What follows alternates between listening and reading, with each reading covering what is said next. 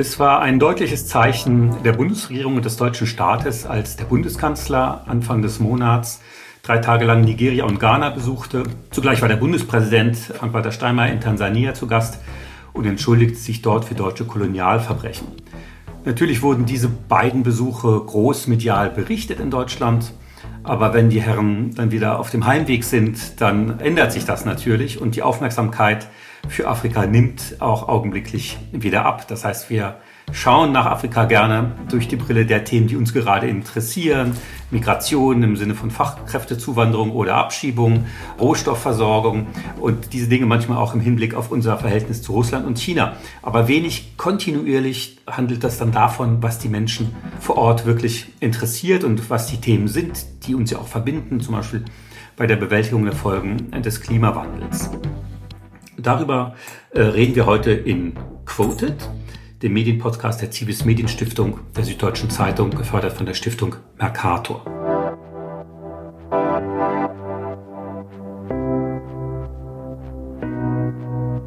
Mein Name ist Nils Minkmar, ich bin Journalist bei der Süddeutschen Zeitung. Mein Co-Host Nadja Sabucha ist heute leider verhindert. Der Gast zu der Folge ist äh, Bettina Rühl, die als Korrespondentin derzeit in Nigeria unterwegs ist und schon seit vielen Jahren aus Afrika und über Afrika berichtet. Afrika ist, wer sich etwas mit Evolutionsgeschichte auskennt, ist die Wiege der Menschheit und ganz viele Themen, die äh, Migration und unsere Geschichte äh, berühren, haben ganz direkt mit Afrika zu tun. Es ist nicht nur die Kolonialgeschichte, es geht schon weit darüber hinaus und es ist natürlich auch unsere Zukunft. Wenn man von den USA auf äh, Europa schaut, dann ist das immer so die Großregion Europa, nahe Mittlerer Osten und Afrika. Das ist irgendwie eine Einheit, in der sich äh, doch sehr stark zusammenfindenden Welt. Aber was wissen wir eigentlich so richtig über Afrika? Dazu begrüße ich erstmal Bettina Rühl. Hallo, Frau Rühl. Guten Morgen. Wie hat es Sie denn eigentlich nach Afrika verschlagen, wenn man kurz so einmal biografisch da reingeht? Denn es sind ja nur wenige deutsche Journalisten, die so oft in Afrika sind wie Sie. Ja, vielleicht durch ein Missverständnis. Ich bin eigentlich Kunsthistorikerin und habe nach dem Studium das Gefühl gehabt, dass die Arbeit als Kunsthistorikerin vielleicht doch nicht so meine Welt sein wird und wollte etwas Direkteres zum Thema haben und bin dann, das ist vielleicht auch ganz typisch für das, worüber wir hier noch reden würden, dank einer Stiftungsförderung drei Monate nach Afrika gereist. Ich war ansatzweise Journalistin damals, bin dann in die Elfenbeinküste gereist und so ist das entstanden. Also es war für mich auch der weitgehend der Berufseinstieg. Aber ähm, typisch eben auch möglich war das durch eine Stiftungsfinanzierung. Aber ähm, toll natürlich auch, dass ich vor Ort sozusagen anfangen konnte. Ja, Sie betonen das mit der Stiftungsfinanzierung, weil normale Redaktionen und Verlagshäuser äh, sich schwer tun, dort richtige Korrespondentenstellen äh, zu unterhalten oder gar ganze Büros. Das hat ja abgenommen, oder? Wie, wie sehen Sie das? Ja, es wird immer schwieriger, die Finanzierung wird immer schwieriger, die Zahl der Korrespondenten nimmt weiter ab, eigentlich in den meisten Häusern, in den meisten Verlagen. Verlage legen zusammen, so dass ein Korrespondent, eine Korrespondentin immer mehr Medienhäuser ähm, abdeckt. Das heißt, die Berichte sind dann weitgehend die gleichen. Das heißt, die Zahl auch unterschiedlicher Berichte und die Zahl unterschiedlicher Korrespondenten, die nimmt weiter ab und hat deutlich abgenommen in den letzten Jahren. Und dann ist ja ein bisschen die Agenda, das was gefragt ist an, an Themen, ja unheimlich stark von unserer nationalen Medienlandschaft und dem Diskurs in Deutschland äh, bestimmt. Ne? Jetzt als der Kanzler in Nigeria und Ghana war, ging es ja unheimlich stark um Migration, so in beide Richtungen. Was kann man anwerben an Fachkräften? Wen kann man aber auch wieder loswerden, den man hier in Deutschland nicht möchte? Das ist ja ein sehr, sehr enges Thema eigentlich für die, für die Berichterstattung. Wie fühlt sich das für Sie an? Haben Sie oft Themen, mit denen Sie dann gar nicht vorkommen oder sind das schon auch die wichtigsten Themen, die man bei Ihnen nachfragt? Ich glaube, glücklicherweise gibt es ja immer noch ein bisschen unterschiedliche Medien und ich habe das große Privileg, dass ich auch sehr genieße, dass ich für Medien arbeite, die eigentlich immer meine Angebote, also das, was ich für wichtig halte, immer noch annehmen. Aber ich weiß, das ist eine große Ausnahme. Und typischer ist, gerade weil Sie auf den Kanzlerbesuch und den Präsidentenbesuch ansprechen, da reisen dann eben die Korrespondenten aus der Hauptstadt mit und viele Botschaften von dem, was dann verbreitet wird, sind eigentlich innenpolitische Botschaften. Wir hatten äh, in unserer kleinen Reihe äh, hier von, von Quoted immer wieder mal festgestellt, dass es äh, sich immer recht, wenn man so Länder und ganze Regionen so ganz vom Schirm verschwinden lässt. Also wir hatten lange Zeit nichts über Afghanistan berichtet, lange Zeit äh, war auch äh, das Nahost-Thema nicht mehr so stark. Das heißt, plötzlich passiert dort was und das Publikum ist überhaupt nicht, oder auch die, die, die Kolleginnen und Kollegen Journalisten sind überhaupt nicht richtig im Stoff drin, sind nicht informiert, haben keine Einschätzung des Gefühls. Das ist ja in so einer zusammenwachsenden Welt eigentlich fatal. Eigentlich müsste uns ja Afrika im Alltag äh, interessieren. Aber da gilt ja die Regel, irgendwie Mann beißt Hund, äh, ist halt die Nachricht und nicht äh, Hund beißt Mann. Das heißt, dieser normale Alltag, finden Sie da denn, denn Stoffe, über die man äh, berichten könnte, die hier auch für unser deutsches Publikum interessant wären? Also ich finde die schon, ähm, wie gesagt, ich habe das Privileg, weitgehend für die äh, Feature-Redaktion des öffentlich-rechtlichen Rundfunks zu arbeiten. Ich arbeite auch ein bisschen für Printmedien. Aber das sind Ausnahmen. Also da kann ich tatsächlich oder was tatsächlich für meine Redaktion auch sehr interessant war, war eine Weile, hatte ich auch den, den Ehrgeiz fast, Geschichten zu erzählen über Menschen, die aus der Diaspora zurückgekommen sind, die auf dem Kontinent was aufgebaut haben. Und solche Geschichten, ich hatte das Gefühl, weil das als etwas Besonderes galt, diese Erfolgsgeschichten, wurde das dann auch sehr gerne ins Programm genommen. Aber solche Geschichten und eben vor allem auch solche Sendeplätze sind schon die Ausnahme. Und in aller Regel findet eben das Normale nicht statt. Und solche Geschichten sind natürlich auch eigentlich nicht das Normale in gewisser Weise. Also vielleicht schon in, in der Summe, also Geschichte wäre dann, dass jemand also aus Somalia, der 30 Jahre in Großbritannien war, zurückgeht ins äh, kriegszerstörte Mogadischu und da selber etwas aufbaut oder so. Aber der Alltag ist natürlich noch etwas anderes und da gibt es auch äh, Zahlen zu, dass das halt immer weniger in den Programmen und in den, auf den gedruckten Seiten stattfindet. Also eine Korrespondentenkollegin von mir in Nairobi in Kenia, die auch sehr lange Erfahrung hat und die eben dort als ARD-Korrespondentin arbeitet, sagte, vor 15 Jahren, da wäre halt noch Standard gewesen, wenn in einem der afrikanischen Länder im Berichtsgebiet gewählt wird, dass man dazu einen Bericht macht. Einfach, da wird gewählt, was passiert. Ähm, und dann wurde das auch gesendet, unter der Annahme, dass es die, die Hörerinnen und Hörer interessiert hat. Wenn heute in einem Land gewählt wird, beispielsweise auch in Kenia, ist das interessant nur, wenn man erwartet, dass es da blutige Zusammenstöße gibt. Und in allen Berichten dann über zum Beispiel auch die letzte Wahl wurde dann gesagt, na, es gab keine Zusammenstöße anders als 2007, 2008. Da wurde ausführlich erklärt, was 2007, 2008 passiert ist, als es eben blutige Zusammenstöße gab.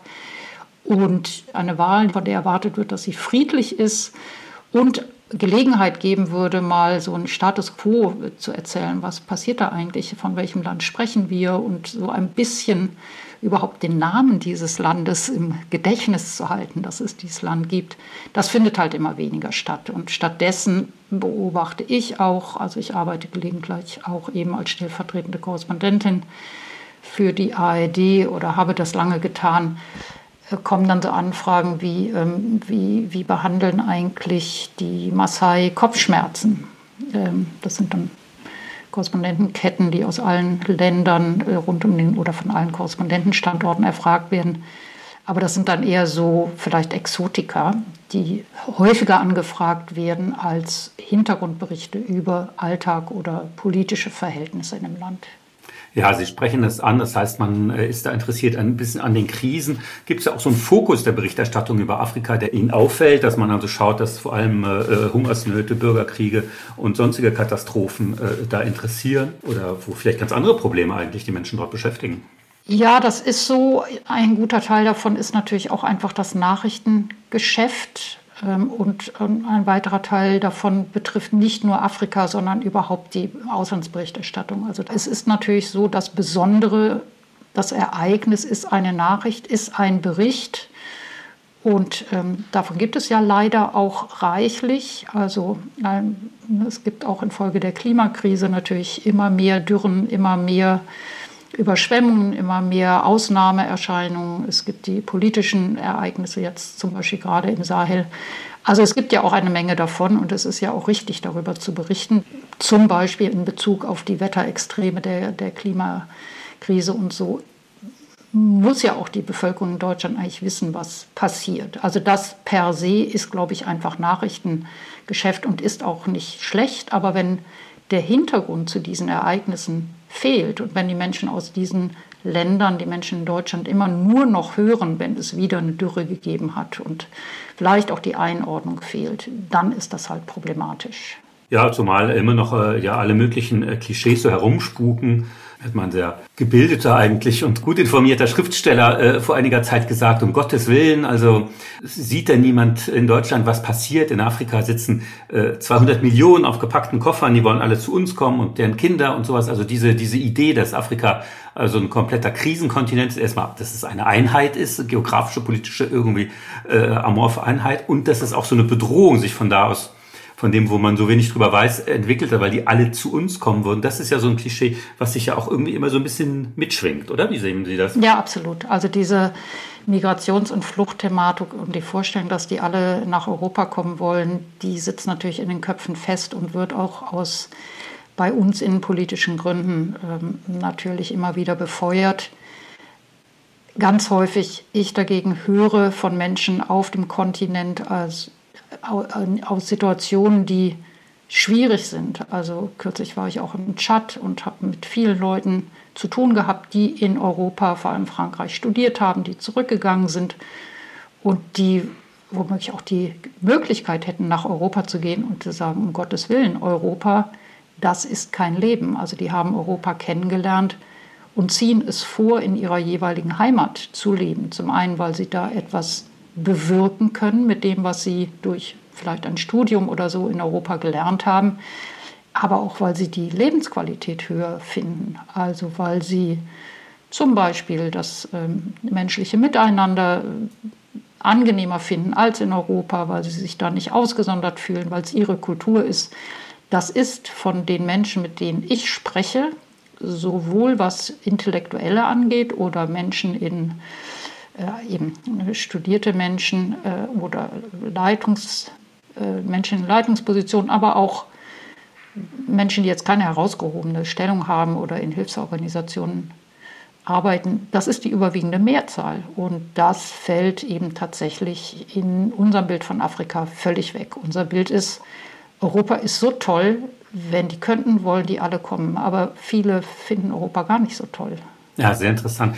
Wie ist denn das Bild, äh, das, Sie verfolgen ja bestimmt auch ein bisschen die afrikanischen äh, Medien oder die nigerianischen Medien. Wie ist denn das Bild von Deutschland in diesen Medien? Ist man da gut informiert eher oder, oder würden Sie sagen, das ist äh, eigentlich umgekehrt, dass man eben sich nur an bestimmte Events und äh, Sachen orientiert? Wie, wie wird äh, über uns berichtet? Also die Auslandsberichterstattung in diesen Ländern ist jetzt auch, also ist nicht ausführlicher als bei uns. Ähm, und vor allem Deutschland spielt nicht so eine sehr große Rolle. Also natürlich auch sprachlich ist auch da der Fokus dann eher hier in Nigeria eher auf Großbritannien als auf Deutschland. Bei den westafrikanischen Ländern ist der Blick eher auf Frankreich als auf Deutschland. Vielleicht auch, weil dort die, die Kolleginnen und Kollegen wiederum dann die deutschen Medien nicht so gut verfolgen können. Das Bild von Deutschland ist sozusagen im Detail nicht so sehr informiert, aber eher positiv insgesamt. Aber die Wahrnehmung in, in Anführung des Westens die ist relativ negativ und hat sich auch in den, in den vergangenen Monaten, möchte ich sagen, zunehmend verschlechtert und tut das weiter. Also diese ganze Debatte um Neokolonialismus äh, hat tatsächlich die Wahrnehmung sehr verändert. Welche Debatte meinen Sie da Neokolonialismus? Also dass man da nur noch äh, an den Rohstoffen interessiert ist oder dass man dass man da immer noch dieses Great Game spielt im Verhältnis zu Russland und zu China ähm, oder was, was genau wird da diskutiert? Genau, ähm, also und vor allem das gilt jetzt für die frankophonen Länder, also die ehemals französischen Kolonien, wo es ja auch verschiedene Militärputsche gab und auch französische Soldaten des Landes, also praktisch rausgeschmissen wurden in Mali und dann jetzt auch in Niger die Bevölkerung in diesen Ländern zum Beispiel ähm, ist sehr, sehr, sehr kritisch den Machtverhältnissen, den andauernden Machtverhältnissen zwischen Frankreich und seinen ehemaligen Kolonien gegenüber den Wirtschaftsverträgen, der Tatsache, dass Frankreich zu extrem, extrem günstigen Bedingungen Uran aus Niger jahrzehntelang importieren konnte zu Preisen, die deutlich unter dem Weltmarkt lagen. Es gibt eine sehr große Sensibilität dafür, ob Partnerschaften gerecht sind und wirtschaftlich auch zum beiderseitigen Vorteil. Ja, das äh, wird ja auch in Frankreich immer wieder diskutiert. Es gibt so Sachen, die ich selber äh, auch überhaupt nicht wusste. Zum Beispiel wird das meiste Bier im äh, westlichen Afrika, äh, fast alles von einer französischen Firma produziert, Castell, also mit, mit dortigen Lizenzen. Aber die machen da natürlich ein enormes Geschäft, schon seit vielen, vielen Jahrzehnten produziert Castell äh, das Bier von Afrika. Die zahlen aber ganz wenig Steuern an diese Länder zurück, also sondern haben dann so ein internationales Ding. Das sind solche Skandale, von denen hören wir eigentlich in, in der Regel in Europa nichts. Genau, und das wäre unglaublich wichtig, dass die deutschen, die deutsche Öffentlichkeit und das über die deutschen Medien mehr über diese Entwicklung erfährt, weil eben tatsächlich viele sind ja überrumpelt worden von diesen Militärputschen oder fragen sich, warum äh, ist plötzlich da diese Russlandfreundlichkeit in vielen afrikanischen Staaten und haben kein, kein Wissen, nichts, auf das sie zurückgreifen können, um das zu erklären. Und ich fände das auch für uns unglaublich wichtig zu verstehen, was in diesen Ländern gedacht wird von verschiedenen Akteuren wieder. Also man kann jetzt auch nicht sagen, in Mali denken die Leute so und so. Es gibt natürlich auch da äh, unglaublich viele Stimmen und das sind komplexe Fragen.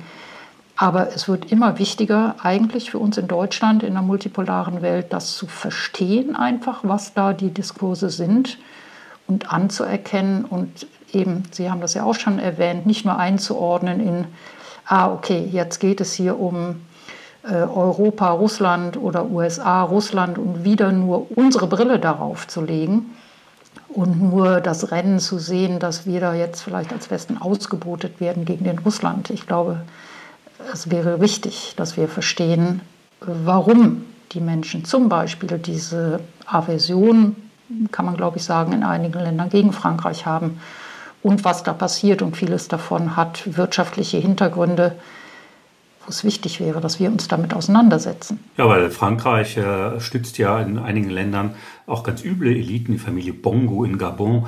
Die sind nicht nur in allen französischen Skandalen jetzt eine Jahrzehnte verwickelt gewesen, sondern es ist eben auch eine undemokratische und, und oligarchische Struktur in diesem Land, äh, die man den Leuten aufgedrängt hat und auf die die natürlich genauso wenig äh, Lust haben äh, wie wir äh, umgekehrt.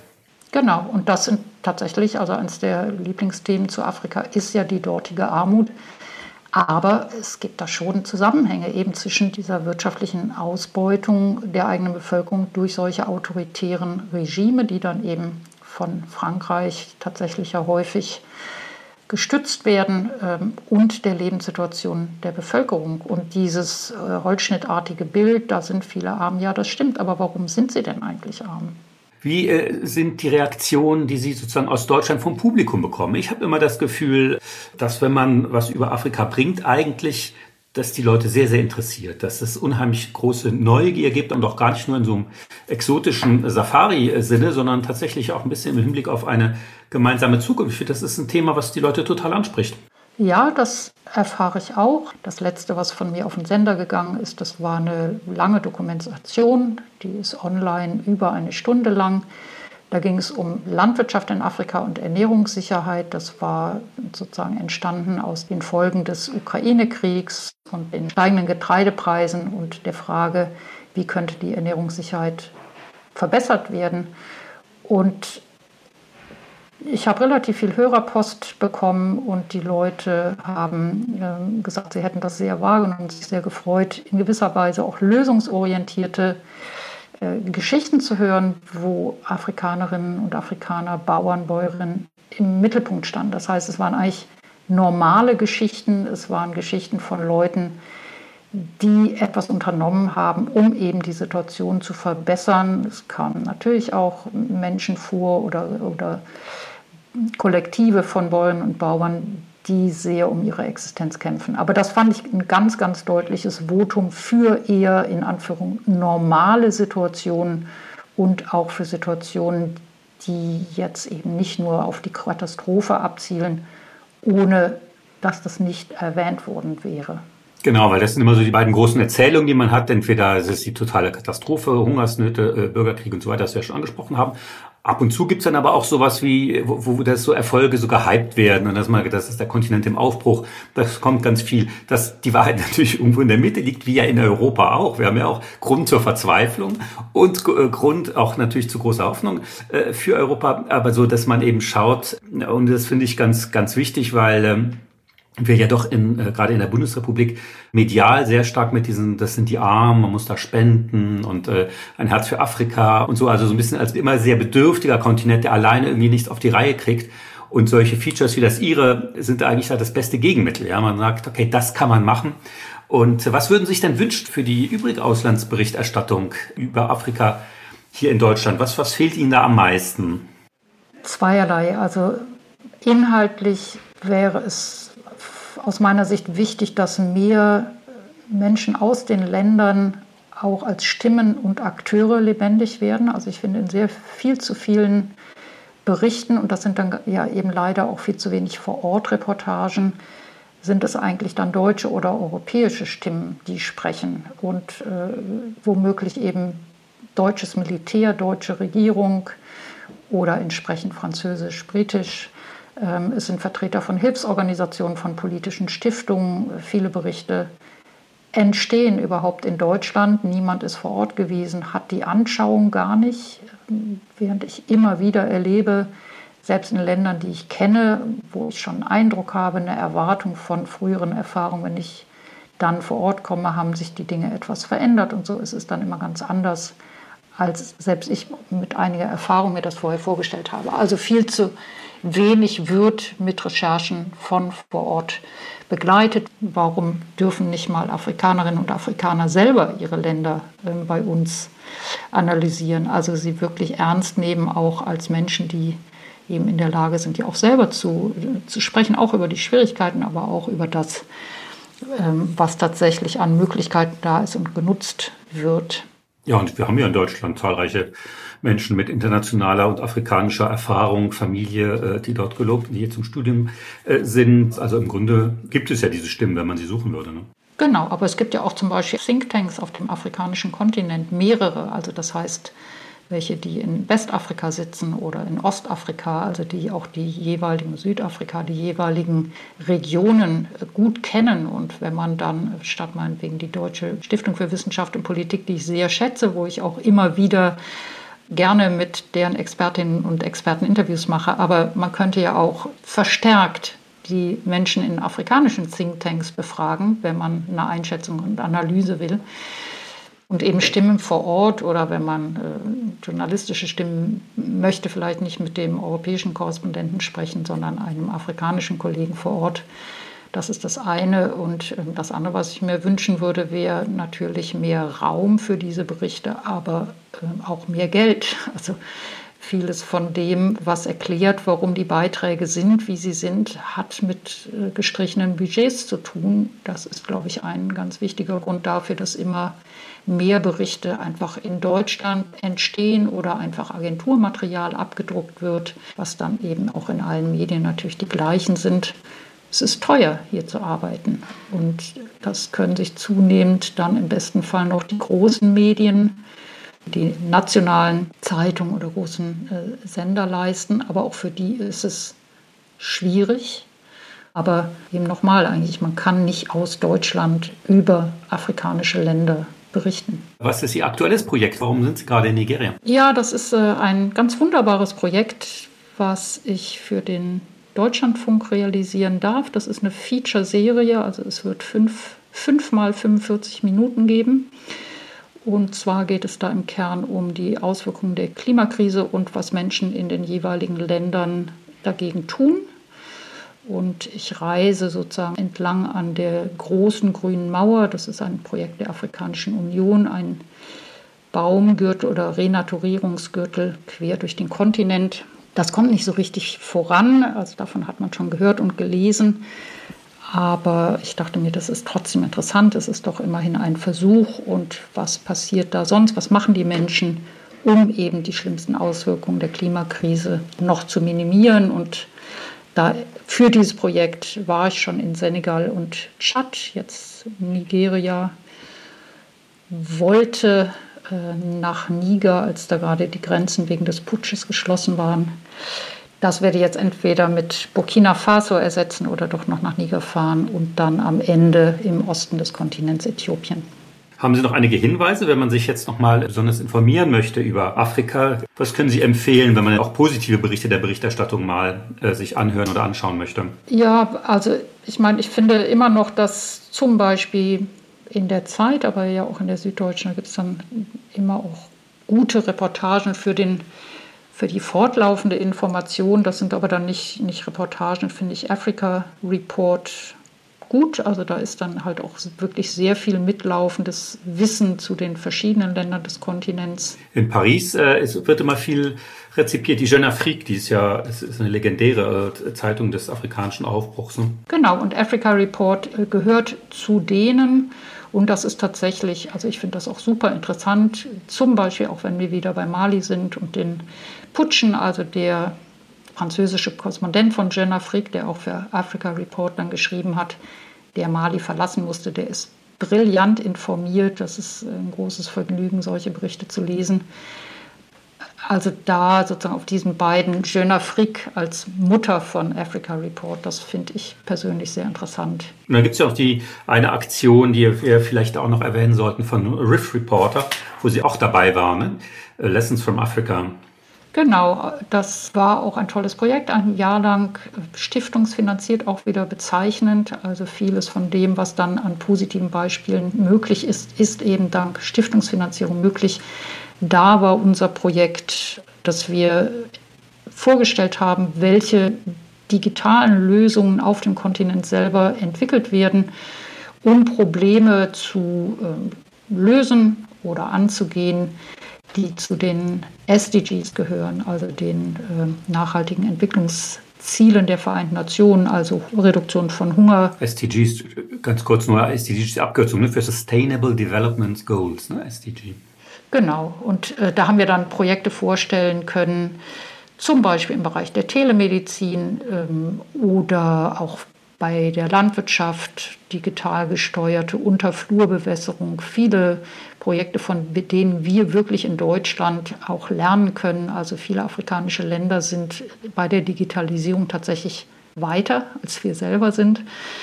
Und da habe ich mit verschiedenen Kolleginnen zusammengearbeitet, ein Jahr lang. Und solche Projekte sind natürlich toll. Also wenn man zeigen kann, es gibt Akteurinnen und Akteure auf dem Kontinent, die Lösungen anbieten für Probleme, die wir vielleicht selber haben. Nicht, nicht immer ist alles übertragbar, aber auf jeden Fall warten die Leute auf dem Kontinent nicht, dass die weißen Retter kommen und Lösungen mitbringen, sondern sie haben schon, sie kennen ihre Probleme besser und sie sind auch durchaus in der Lage, Lösungen zu entwickeln. Das war sehr interessant. Ich bedanke mich. Sehr gerne. Also wir haben da, glaube ich, viele Eindrücke gewonnen und auch viele weiterführende Hinweise erhalten. Dann wünsche ich Ihnen alles Gute. Schönen Tag noch. Und hoffentlich bis bald. Wir hören uns wieder in 14 Tagen bei Quoted, dem Podcast der Zivis Medienstiftung der Süddeutschen Zeitung, gefördert von der Stiftung Mercator. Dann hoffentlich wieder mit meinem Co-Host Nadja Sabura. Und wer weiß, was bis dahin wieder passiert ist.